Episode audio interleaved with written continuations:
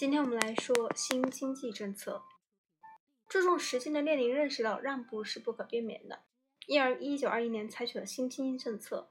这些政策允许局部地恢复资本主义，农民们被准许在公开市场上出售他们的农产品。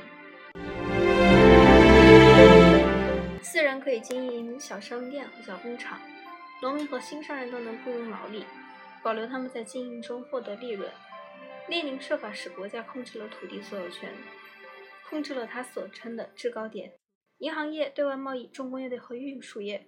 对列宁来说，新经济政策并不意味着社会主义在俄国的结束，暂时的退却。后退一步为的是前进两步。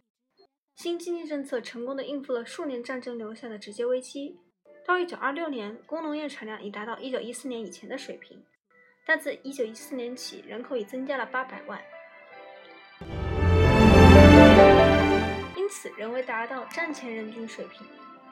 布尔什维克领导人面临着的基本问题是如何实现他们所计划的前进两步。在1924年逝世的前不久，列宁似乎已经认定继续实行新经济政策是为社会主义指出的最佳之路。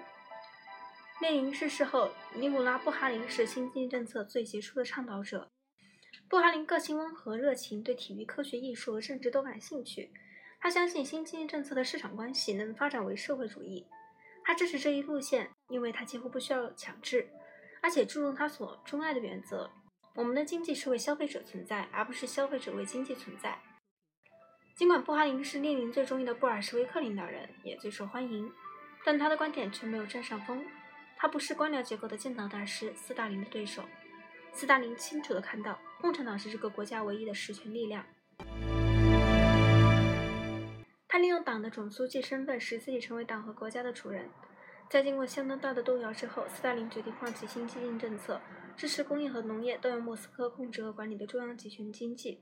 不仅意味着政府对工厂继续经营管理，战时共产主义时期的情况一样，意味着政府通过农民土地集体化对农业进行控制。